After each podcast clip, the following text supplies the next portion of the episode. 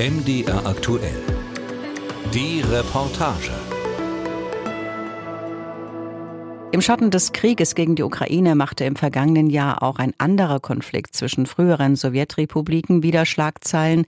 Im September hatte Aserbaidschan erneut seinen Nachbarn Armenien angegriffen. Zurzeit herrscht zwischen beiden Ländern eine brüchige Waffenruhe. Der Konflikt zieht sich schon über drei Jahrzehnte. Beide Länder streiten sich um die Region Bergkarabach. Nach dem Ende der Sowjetunion wurde sie Teil Aserbaidschans. Überwiegend wird sie aber von Armeniern bewohnt. 2020 ist es Aserbaidschan gelungen, weite Teile von Bergkarabach unter seine Kontrolle zu bringen.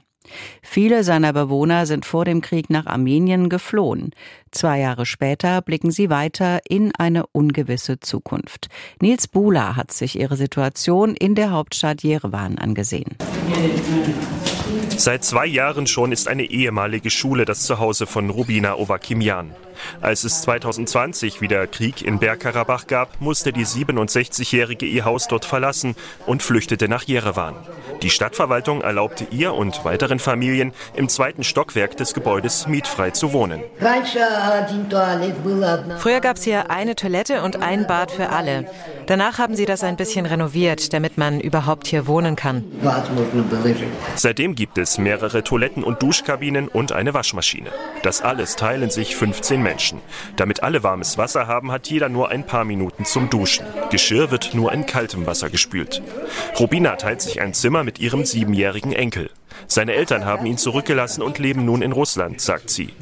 Ihr Mann ist schon vor längerer Zeit gestorben. Bevor sie floh, nahm sie noch Erde von seinem Grab und den Grabstein mit. Nur damit bin ich hier angekommen, denn während des Krieges hatte ich keine Zeit, noch etwas anderes aus dem Haus mitzunehmen. Mit ihrer Familie war Rubina vor über 25 Jahren in die Kleinstadt Berzor gezogen, international besser bekannt unter ihrem aserbaidschanischen Namen Lachin. Vor dem Krieg zählte die Stadt knapp 2000 Einwohner.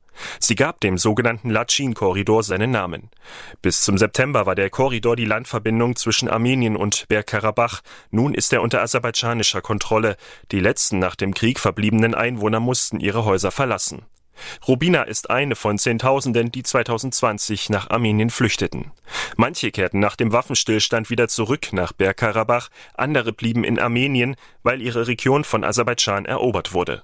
Laut dem UN-Flüchtlingshilfswerk lebten 2021 über 26.000 Geflüchtete aus Bergkarabach in Armenien. In der UN-Statistik werden sie als Menschen in einer flüchtlingsähnlichen Situation bezeichnet, sagt Tatevi Karapetian von der armenischen Vereinigung der Sozialarbeiter.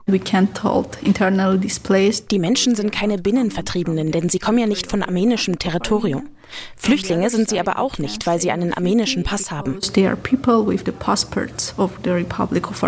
Grund dafür ist der spezielle Status von Bergkarabach und seinen Bewohnern. Völkerrechtlich gehört die überwiegend von Armeniern bewohnte Region zu Aserbaidschan. 1991 erklärte das Gebiet seine Unabhängigkeit. Von der internationalen Gemeinschaft wird das nicht anerkannt.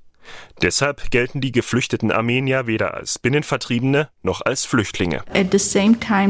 Das macht es schwierig für sie, Zugang zu internationalen Hilfen zu bekommen. Also. Der armenische Staat versucht den Menschen mit eigenen Programmen zu helfen. Wer einen Kredit aufnimmt, um Häuser oder Wohnungen zu kaufen, bekommt einen Teil des Betrags vom Staat zurück. Für eine Immobilie in Jerewan etwa gibt der Staat umgerechnet über 19.000 Euro, in anderen armenischen Regionen mehr als 25.000 Euro. Doch viele der geflüchteten Menschen bekommen von den Banken keinen Kredit, weil sie selbst kaum Geld und Besitz vorweisen können. So auch Rubina und ihre Familie.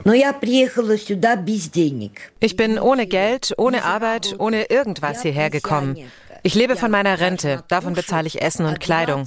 140 Euro bekomme ich im Monat, das reicht ja kaum fürs Essen. Wie lange sie noch in der Schule wohnen darf, ist unklar. Jeden Moment, so Rubina, könnten sie alle aufgefordert werden, das Gebäude zu räumen.